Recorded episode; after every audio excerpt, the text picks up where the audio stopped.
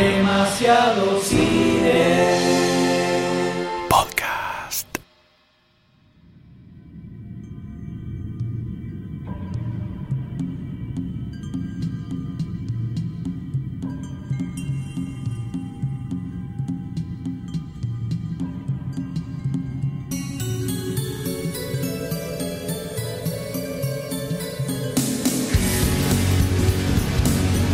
En 1995, un anime marcó un antes y un después para los amantes de la ciencia ficción.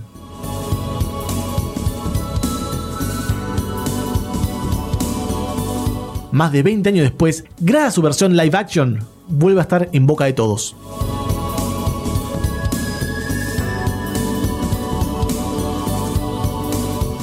Mi nombre es Dr. Sayus y conmigo están Goldstein. M. y hoy hablaremos de la primera película animada de Ghost in the Shell.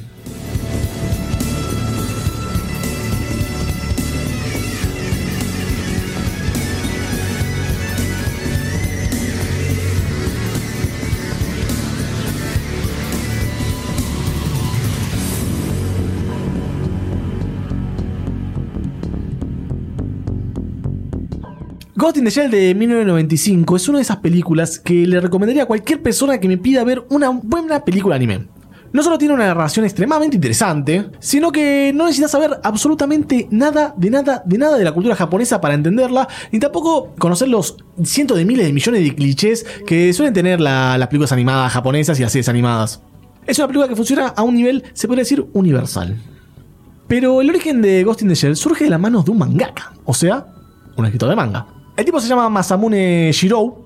Es un tipo muy particular, es un tipo muy cerrado, muy, muy introvertido, no le cabe las fotografías, no le caben las entrevistas. Qué raro un japonés así, ¿no? Sí, suelen ser bastante Extrovertidos los japoneses. Nació en Kobe en 1961 y hasta el día de hoy sigue viviendo en Kobe, lo cual también es extraño. Porque en Japón, si sos escritor, si sos director, si sos mangaka o lo que sea con un éxito medio, inmediatamente te mudas a Tokio, que es la ciudad central de Japón. Por ejemplo, en Tokio es donde los artistas de manga arman oficinas y trabajan con varios asistentes para hacer una producción en masa de mangas. O sea, uno atrás del otro. Pero a Masa no le, no le importa esto, él prefirió quedarse en Kobe, en su ciudad natal, tranquilo, haciendo las cosas a su ritmo, que es considerado un ritmo lento. ¿Cambió algo en la industria del manga en Japón este muchacho? No, Bueno, no cambió nada.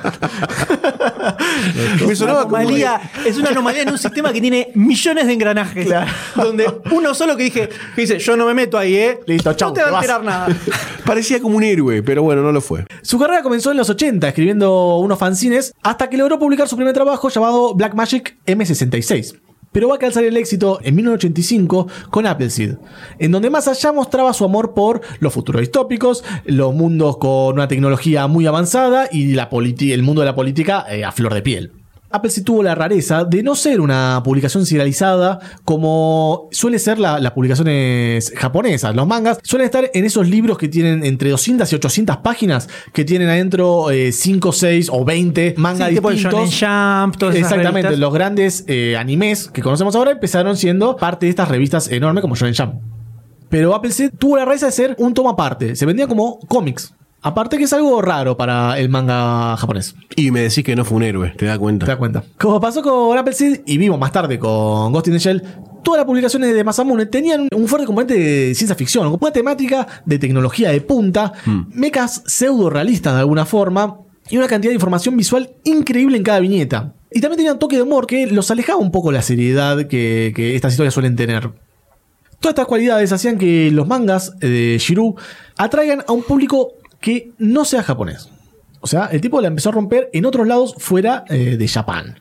Los mangas de, Masamune Shiro son muy fáciles de publicar en mercados occidentales. Por eso, en 1986, Torres de Mid, que era presidente de Estudios Proteus, escuchó de Masamune y de sus mangas y vio que el estilo no tan japonés que tenía podía ser publicable tranquilamente en el occidente. Así fue como empezó a lanzarse el material de Masamune en Estados Unidos, primero en una editorial ya difunta que se llama Eclipse Comics y luego en Dark Horse. El resultado de eso fue una exposición y una popularidad tanto en Estados Unidos como en el Reino Unido más grande que la que tenía en Japón.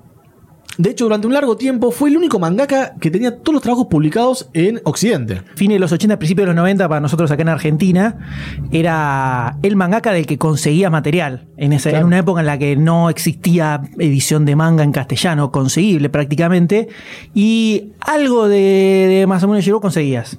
Con todo este trasfondo, cuando empieza a correr la noticia que se iba a traer una película de Ghost in the Shell, ya existía un ejército de seguidores de Masamune increíbles, un culto tenía el chabón. Pero aún así, la prueba máxima de popularidad de, de Shiro fue cuando empezaron a negociar la realización de la película de Ghost in the Shell. Claro. En Japón, sacando algunos casos específicos como Akira, que es una mega superproducción de miles de empresas eh, que pusieron plata, las películas animadas no suelen tener un presupuesto alto. Más que nada son presupuestos bajos.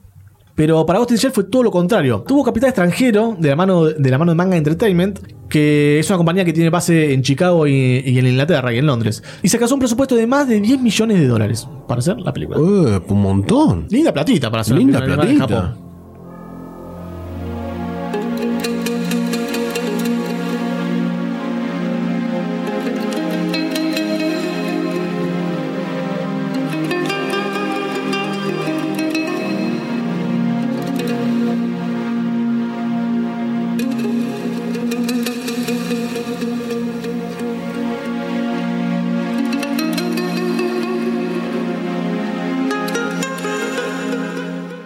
Elegir esta adaptación se llamó a Mamoru Oshii. Oshii tiene una linda carrera de director. Arrancó allá en el 81 dirigiendo una serie llamada Urusei Yatsura. Sí, Loom para los amigos, obra previa a Ranma Medio de Rumiko Takahashi, que es por la que todo el mundo la conoce, que tuvo su versión manga y su versión anime también. En el 83 dirigió lo que se convertiría en el primer OVA.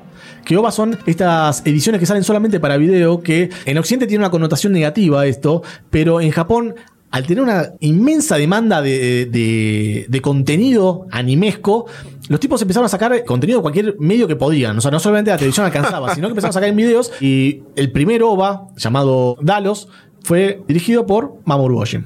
Estuvo unos años haciendo películas experimentales como Angel Egg, que no se entiende un joraca, es muy linda de ver, pero no se entiende un joraca, hasta que en 1987 dirigió su primera película live action, que se llamó The Red Spectacle, o sea, Los Lentes Rojos. Esta película, la primera película de la Kerbero Saga. La Kerbero Saga es una saga que eh, creó Oshi, que cuenta un, un futuro distópico. Qué novedad. Sí, donde Japón se une a los aliados en la Segunda Guerra Mundial, pero todos terminan perdiendo a mano de los nazis y se crea todo un, un totalitarismo global. Y estos Cerberus son eh, soldados antiterroristas que hay en, en el, en el ejército japonés. A lo Wolfenstein.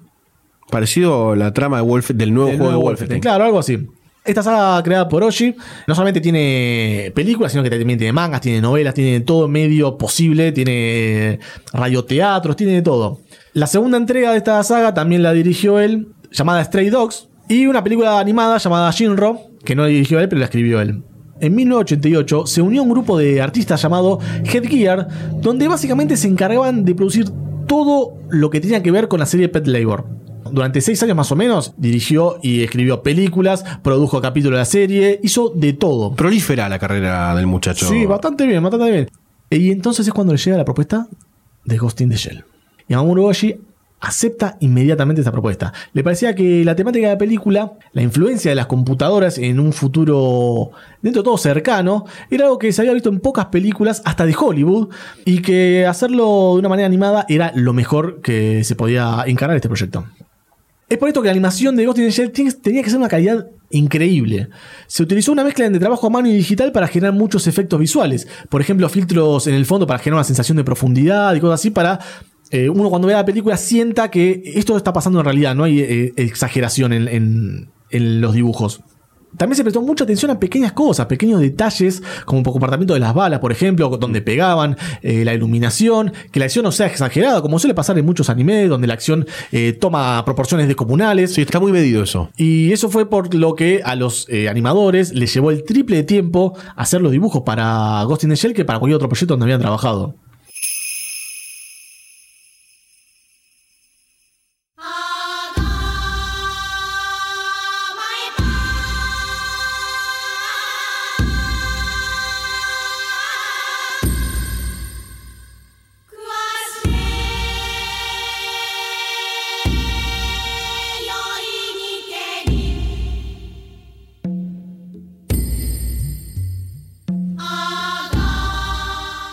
La música es otro aspecto excelente de esta película. No, no está a lo largo de cada escena. De hecho, una gran cantidad de escenas son musicalizadas solamente con eh, sonido ambiental. Pero cuando entra la banda sonora, sabes que ahí arranca un momento épico. La banda sonora estuvo a cargo de Kenshi Kawai, que estuvo involucrado en 3.200 millones de obras distintas de- del mundo japonés.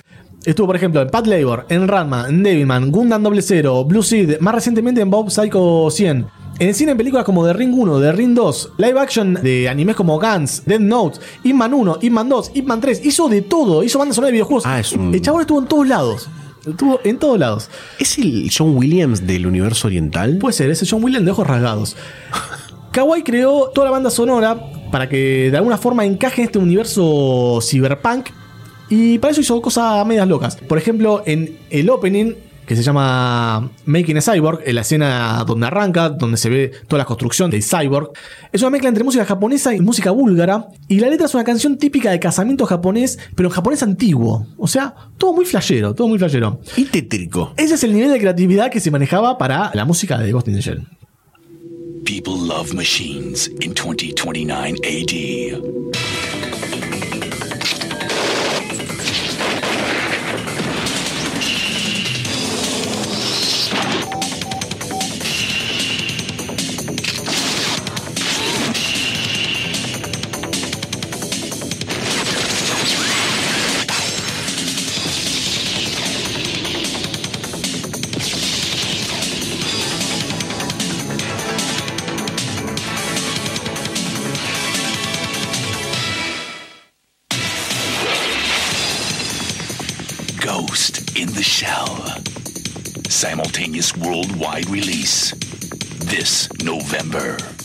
Cuando se estrenó esta película, como comentaba hace instantes el amigo Sayus, venía con un viento de cola bastante importante en el mundo occidental, algo raro en general para una película de anime.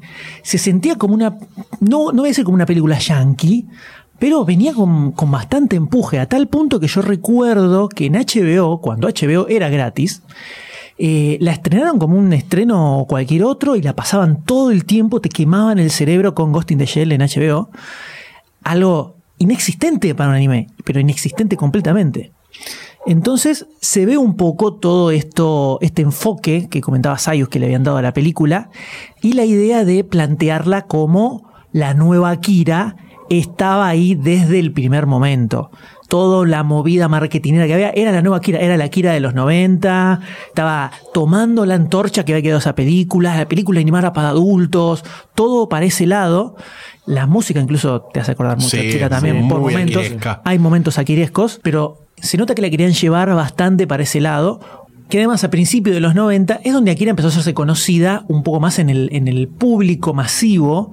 Eh, fue cuando acá aparecieron ediciones en VHS Sí, de Akira, en sí. los kioscos, que fue como, como yo me encontré por primera vez con esa película. Con el, con el, el Caneda parado, ¿no? El- la, la famosa La famosa- imagen occidentalística de Akira. Entonces se subió completamente al hype aquiresco Ghost in the Shell desde el vamos, desde la realización hasta como fue el estreno que tuvo. Y la comparación entre Ghost in the Shell y Akira está planteada casi desde los orígenes, desde el vamos, desde el- el- el- las bases del proyecto. Es ineludible, además. Es imposible, es imposible evitarla. Y pierde grosso, pobre Ghost in the Shell, ¿no? O sea, no es justo. No es justo compararla no con es justo Akira. compararla con Akira para nada, es justo No es compararla con Akira. Pero ya en ese momento, medio que flaqueaba un toque. Y comparado con Akira, no sé si envejeció súper bien Ghost in the Shell desde un punto de vista narrativo. No estoy hablando de la animación, la animación es increíble. Creo que justamente donde la película resalta zarpadamente es en toda la parte técnica, la animación, eh, los fondos que tiene, cierta dinámica en los personajes, si bien Sí. no tiene escenas mega vertiginosas tampoco, tiene escenas bastante zarpadas, como Sí. androides que se despedazan, Sí. ese tipo de cosas. Tiene mucho el gore de, de los animes de los 90 también, que estaba muy presente el desmembramiento que había en, en esa época en ovas y, y- y en anime también, en películas. Que tampoco es tan extremo el, el gore que hay. Hay más gore en Akira. Eh, Hay o hay, o hay Porque es gore humano, acá es gore cibernético. Sí, Claro, hay, se- hay se una hay una representación de la violencia no tan gráfica acá en Ghost in the Shell, que es algo que creo que le suma un poquitito, salvo que arranca con un tiro explosivo en la cabeza y eh, También es la cabeza. Eh, pero es como que no. Durante toda la película, los tiros, viste, no es que impactan siempre y salta la sangre como en Akira. Claro. De, muere gente, pero es como que no está tan eh, visualmente representado. Entonces es como que. No sé si es más ATP, Ghost in the Shell, pero creo que a uno como espectador adulto te cala un poco menos hondo. Es más ATP que Sí, es mucho Akira. más Sí, es mucho claramente. es Demasiado no ATP. Sí, sí. Pero bueno, Akira tenía otro, otra idea también en mente Mm. y tenía también otro, otro ritmo de, de acción. Creo que Ghost in Shell por ahí se aleja un poco más de la acción para meterse más en temas más filosóficos. Sí, por más forma. metafísicos. Claro. Y Akira no, todo lo contrario. Akira se metía más en, en- en el lleno del quilombo y Sí. el bardo y, Sí. y, y también te impresionaba visualmente. La película que te impresionaba visualmente, Akira. La había visto hace un montón de tiempo, un montón de tiempo. Y ahora cuando la vi, era como que, bueno, yo esperaba la, la Kira de los 90 y dije, bueno, Ghost in the Shell, sorpréndeme. Eh, la verdad que no pasó tanto eso, no me sorprendió tanto. Obviamente me gustó la película, creo que el enfoque que le dan al despertar de la inteligencia artificial, porque no es un despertar de los robots, es más un despertar de una inteligencia artificial. Sí, aislada. Sí, el, Aislada. el siguiente paso es una especie de evolución que De la misma humanidad Claro. fue armando con todos los implantes cibernéticos, que es lo que viene después, y es eh, esto que, es- que te dice de la generación de un ghost, que era, eh, como, como le decían, al- al- a la parte espiritual, digamos, Sí. o, lo, o lo- lo mínimo humano que queda, o esa conciencia humana que podía estar en un cuerpo totalmente cibernético. Por eso Ghost in the Shell, fantasma en el caparazón, podría Claro. ser una cosa así, en el cascarón. Exactamente. Eh, que de repente se genere eso, como esa conciencia nueva, de una manera artificial. Sí. Eh, y está todo el debate filosófico de qué significa ser humano, estar vivo. Una especie de Her de Scarlett, casualmente en tema, Eh, Muy bien tema. pero eh, japonés, extremo, Sí, violento y sin tanto Apple y todo eso, ¿no? y noventoso. Sí, y otra cosa que me, pare- me parece rescatable de la película es. Tiene un tinte particular, o sea, tiene una identidad la película. Akira tiene su identidad y Ghost in the Shell, más allá de que tiene la musiquita con los. ¡Ah! Los grititos y los. y todo ese Sí. tema de cosas que te perturba completamente en el alma. Te perturba el alma ese tema. Totalmente te perturba en el alma. Más allá de que tienen algunas cosas como similares, tiene su impronta visual. Sí. Eh, por ejemplo, algo que noté mucho que me parece que, que aporta en esa idea es cuando hay disparos, eh, las armas reaccionan de diferente forma contra las superficies, las explosiones no son las típicas que vemos en los anime. Tiene una búsqueda de- desde el costado de la ilustración que me pareció interesante y diferente a lo que se venía viendo más que nada en ese momento, pero después a lo que estás acostumbrado a ver en, en ese tipo de, animes de, los 90. Entonces me vino como un aire fresco retroactivo, por decirlo de alguna forma, y me pareció copado. Y otro, otro costado que me interesó fue, más allá de que la historia... eh, no sé si es que no se entiende. Es difícil. Es difícil seguirla porque te pone en un universo como que ya lo sabes, en realidad. La película te lo explica muy de a poco. Y es narración oriental. Todo, claro, No todo lo te que llevan pasa- de la mano. No te llevan de la mano ni un- en pedo. Es una película para ver dos veces claramente Sí, porque sí. al final te das cuenta que cosas de principio Exacto. te lo estaban diciendo y vos no le estabas No lo prestando entendías. Bueno, que lo mismo pasa con Akira, con Sí, la Akira igual. anime, no, no con el manga, pero con el Akira anime.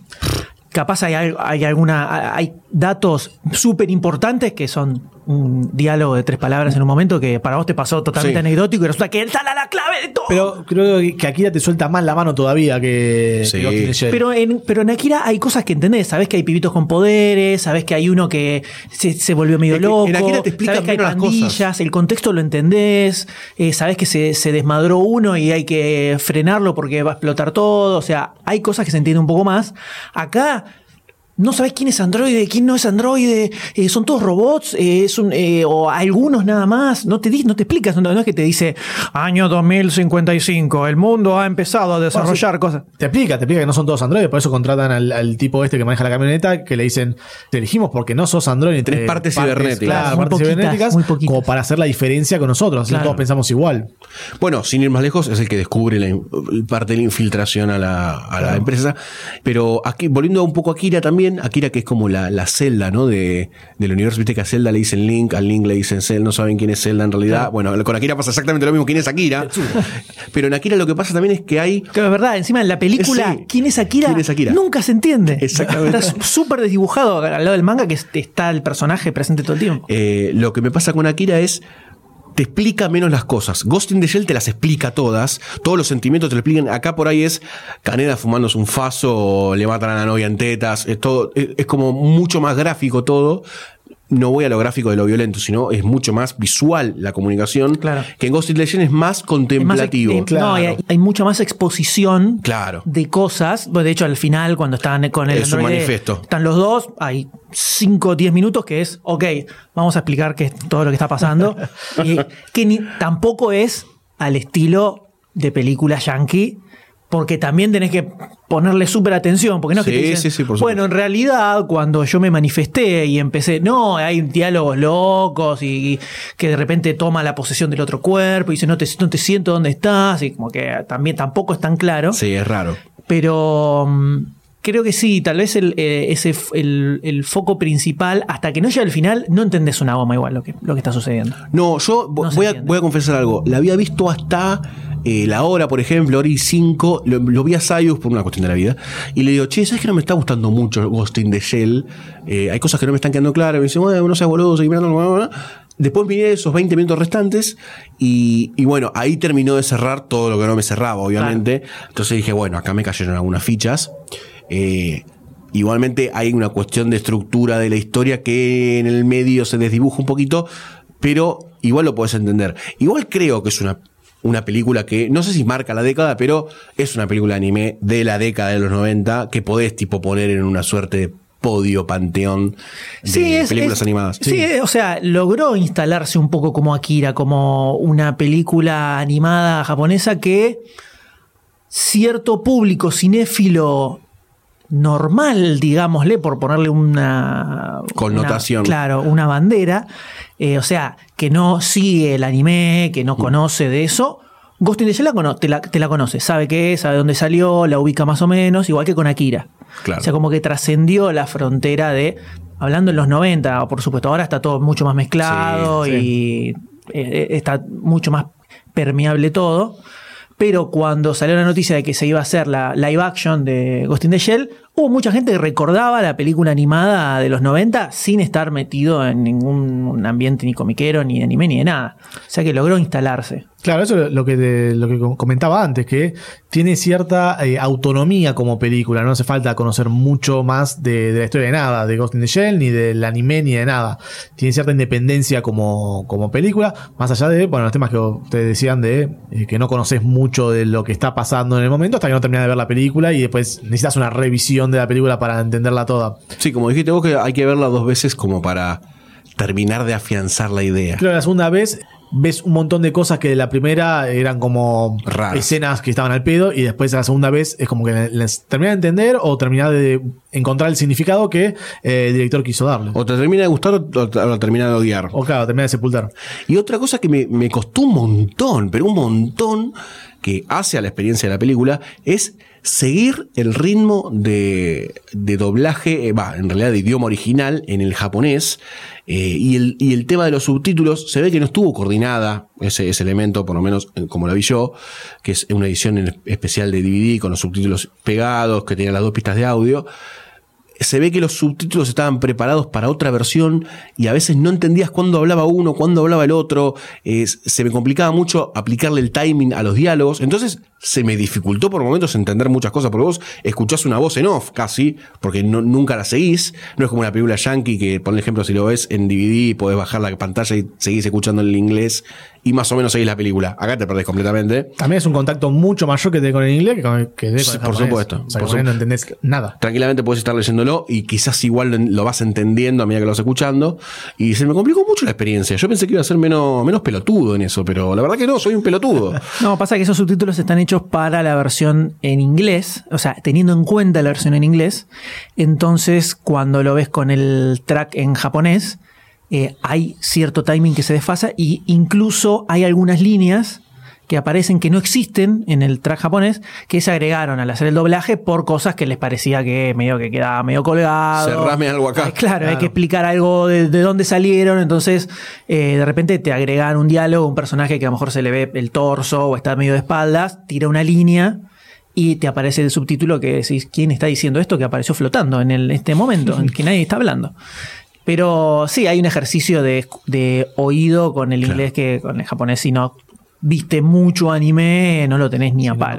Me gustó mucho la, toda la escena final eh, y también hay, me gustó mucho la estructura esta de, tiene creo que tres capítulos la película, que está separada por una serie de imágenes con música, en donde las imágenes son eh, contemplativas con poco movimiento de ciudades o de, del lugar en donde se desarrolla esa parte de la historia con música, que me pareció diferente. Por ejemplo, en Akira es constante, un- empieza y termina, y acá es como que hay eh, parates en el ritmo eh, y están muy marcados. Creo que a la estructura de la película le vino bien eso, en el hecho de que no se entiende un carajo en algunos puntos, pero la- toda la parte final me parece que es como la más interesante. Sí, eh, es- en muchos sentidos. Esa secuencia que vos decías de, de escenarios, a mí me parecieron extraordinarias porque te muestran mucho Sí. de la vida cotidiana que están viviendo todos los, los habitantes, cómo están conectados, cómo se ve esta condición media hasta deplorable de vida con los ríos llenos de basura y, y todo propaganda tirándote todo el tiempo en la cara.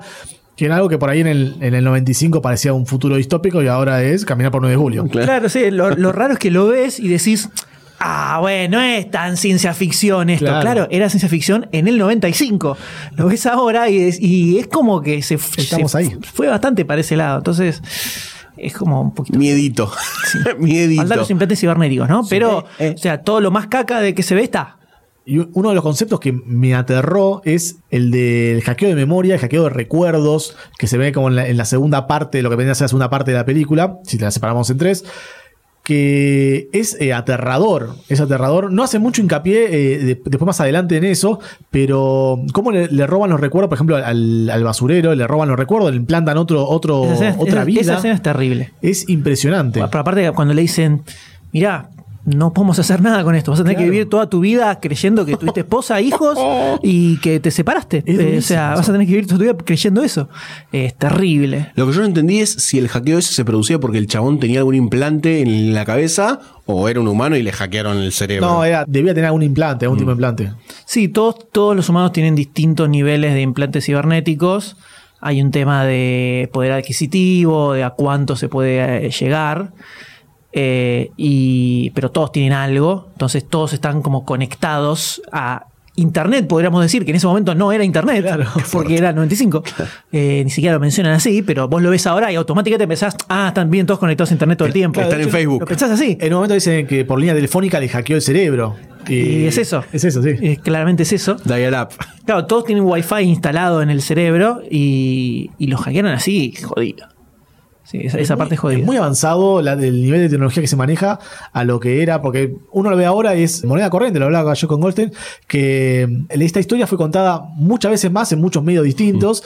Y lo ves ahora y es, es algo que es, hasta mundano, se podría decir. Sí. y como que no, eh, bueno, es tan original, ¿te parece? Claro, pero en ese momento, en el 95, era como impresionante. Además, Internet no existía en ningún otro lado del mundo así a gran escala, más que quizás en Japón y Sí, en acá recién, re- en 95 acá recién estaba apareciendo Ciudad Internet, era lo que se llamaba de Clarín, creo que era en ese momento. Por eso hace miles de años ese. Entonces es como una- muy avanzado tecnológicamente y como previendo muchas de las cosas que eh, terminan pasando ahora. A- Además, lo que está bueno de ver estas películas del 95 que te presentan un futuro distópico y llegamos a ese futuro que no es tremendamente distópico, pero es así.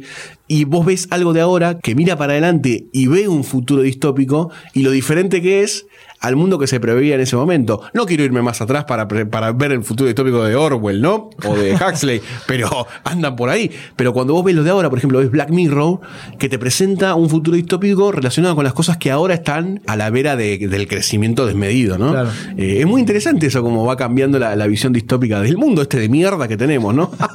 Sí, pero te llama la atención lo cotidiano que se, que se ve la, la vida normal que aparece en esta película. Y yendo a la parte de los personajes, me llamó la atención de, de recordar que no hay tanto desarrollo de los personajes en general. No, no, no terminas de, de captar por qué hacen lo que hacen, qué pasa por atrás. O sea, creo que el que más entendés es el personaje de Batou, a lo mejor es el que más podés llegar a discernir como un perfil de personaje más tradicional, que te das cuenta que le, le interesa o se, o se preocupa por el personaje de Kazuragi, pero muy superficialmente, muy superficialmente. Y del personaje de Kazuragi no sabes Nada, nada. nada. prácticamente. Está No. ahí, sabes que es super badass. Sí, pero creo que la, el, el- el hilo de la historia no va por los personajes, sino va por eh, El macro. concepto, gen- claro, el concepto general que es eh, la alienación del cuerpo y cómo, por ejemplo, Katsuragi se siente cada vez menos humana a comparación de Batou que por ejemplo, Katsuragi está en teta todo el tiempo, no tiene el pudor, no le, no le importa nada. Y Batou va y le pone que yo un saco o se da vuelta cuando se pone en pelotas. Sí. Y es como que ella ya perdió la humanidad que tenía, ya no sabe bien qué es, no sabe si es cyborg, si es eh, humana, si quizás hasta llega un momento a pensar si no es un- una mente con inteligencia artificial creada dentro de, Claro. del- Sí. de ella misma. Entonces creo que más que el desarrollo de personajes va por, eh, como decía Goldstein, lo macro de la historia. Creo Sí. que apunta a ese lado. Sí, sí, me hizo acordar por momentos al, al libro barra novela eh, Más que Humano de Theodore Sturgeon, que es eh, la presentación de este Homo Gestalt, que a lo largo de todo el libro te va como mostrando un poco la separación del Homo sapiens, que es lo que viene, y que de alguna forma hay que adaptarse. Toda la presentación de cómo va despertando ese Homo Gestalt en el libro me hizo acordar un poco al despertar de- del mayor, de la protagonista, que es un despertar también que ella está consciente que está pasando algo, pero muy bien no lo entiende tampoco. El que le presenta la, la verdad revelada es The Puppet Master, que esa la tiene bastante clara porque saltó de conciencia en conciencia, de espíritu en espíritu, y con ese training, de alguna forma fue aprendiendo a tener una identidad también. Eh, pero e- eso me parece como lo más interesante de toda la película. Y yo pensé, dije, bueno, es otra vez el despertar de los cyborgs. No es tan así. Porque en algún momento se plantea esto filosóficamente de qué significa la vida.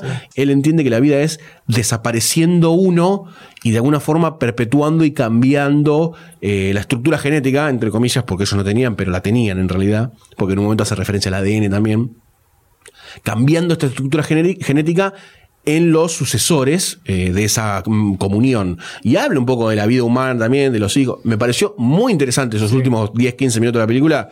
Claramente ahí está la papa y todo lo otro es visual y te tiro un par de palabras que al, al final la vas a entender todas. Sí, de hecho, todo el concepto de supervivencia que compara cuando el Puppet Master se despierta y lo compara con la supervivencia que tiene que tener el humano.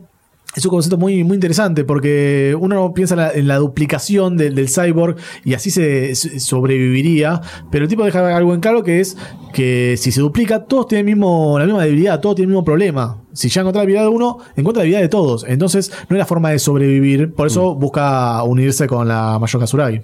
Sí, es como que lleva el concepto de humanidad a un nivel de cyborg inteligencia artificial Claro. para construir como una evolución eh, humana. Y de hecho, después de que se le destruye todo el cuerpo a la mayor, que dice el tipo, nada más te conseguí un cuerpo de una nenita. Ah, bueno, pero te dejan claro que ella es otra cosa lo que, Claro. lo que está ahí. No es ni la mayor, ni es el Puppet Master. Eh, terminan fusionándose y creando una cosa nueva que va a salir y evolucionar de alguna manera, que no sabemos cómo será. Todas estas historias a mí además me hacen, cuando termina una historia así, ¿no? Con este, con este marco teológico, filosófico, metafísico, me dan ganas de que venga una nueva película, pero que suceda 150, 200, 300 años después, para ver cuál fue la evolución o qué nos planteamos como evolución de las dos razas mezcladas. No una película que viene después que la persiguen a la piba, porque no me estás contando nada nuevo. Yo quiero algo nuevo sobre lo que vos construiste. Eh, o sea, un futuro lejano. Eh, siempre me interesó ver cómo, cómo seguían eso. El único que lo llevó a la práctica extrema fue Isaac Asimov, eh, inventando un montón de zaraza en el medio. Pero Isaac Asimov planteó una historia de arranca con los robots, en el medio está Fundación, más adelante está lo que viene después de Fundación. Sí, tiene miles de años en el medio. Tiene miles y miles de años en el medio y quiere plantearlo. me- que a mí, yo por único que rescato los tres libros que vienen después y los tres libros que vienen antes de Fundación es por el esfuerzo. El esfuerzo de leerlo primero. claro, el, el esfuerzo astronómico por intentar decir, bueno, esto arrancó en un punto con lo que yo pensé y después se desvirtuó todo completamente. Habrá que ver cuánto de todo esto que comentamos llega a la película live action y en qué forma también. Seguramente no va a ser como, obviamente, como la película, como el anime. Eh, probablemente sea algo un poco más directo ¿no? y más claro. Eh, yo recomiendo el que se haya quedado con un poquito más de ganitas. Pueden ver eh, una nueva película que salió de Ghost in the Shell en el 2015, que se llama Ghost in the Shell The New Movie. Gran Así subtítulo. aparece. Desconozco cómo será en japonés. Que es una precuela, te cuenta lo que pasa antes, cuando se pasa de el- un ser humano normal a tener- empezar a tener implantes cibernéticos. Ahí el debate filosófico pasa un poquito más por ese por esa parte que es el, el, El antes. estadio, el estadio anterior a lo que se ve en la, en la peli del 95 y tiene bastante más acción es, es un poco más llevadero el ritmo que al lado de esta que le tenés que poner huevo por momentos pero también tiene, eh, tiene momentos que no se entiende nada de lo que está pasando, o sea que no es, no es algo edulcorado ni mucho menos. Por momentos se habla de, uy, estos, estos cibernéticos, como medio despectivo, eh, se ve cómo, cómo entra todo eso en la sociedad. Y además, por el estreno de la película live action, va a salir una edición nacional de Ghost in the Shell, creo que la saca Omnipress, Epa, si no me equivoco. Interesante para entrarle, ¿eh? Muy recomendado para entrarle. Eh, van a ver que es bastante distinto al, al anime y seguramente bastante distinto a la película con Scarlett. Pero no es normal tener edición nacional de este tipo de anime, generalmente son las más comunes, eh, o son importaciones de España de series infinitos tomos, tipo Naruto, esa onda. Recomiendo que cuando se edite lo capturen porque seguramente tampoco van a ser 5 mil millones de ejemplares y no creo que esté a un precio muy exorbitante tampoco. Eh, así que eso recomendable. Además de- de- del manga y de la película de Viejo Leme, hay varias series. Está Standalone Complex, está la segunda parte de Ghost in the Shell Innocence, que cuentan distintos orígenes o son como distintos timelines. Si bien todos tienen un, mismo principio, que es el, el universo distópico este, con las mismas bases tecnológicas, por decirlo de una forma, van sucediendo distintos hechos. Así que también es interesante para ver más de este universo desde otros aspectos.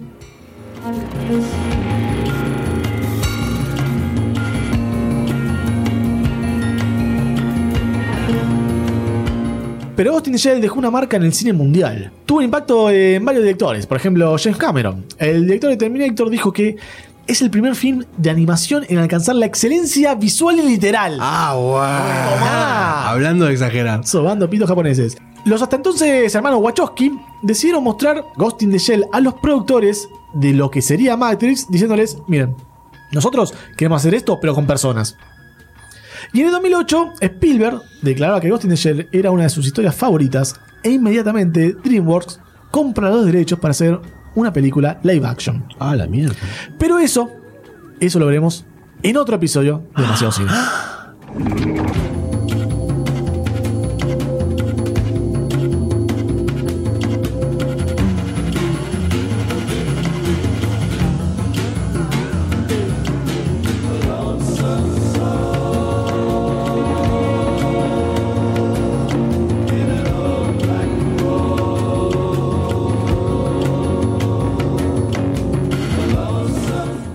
Si este episodio te gustó, te emocionó o por lo menos te ayudó a remar el día, date una vuelta por patreon.com barra lunfafm y convertite en patrocinador.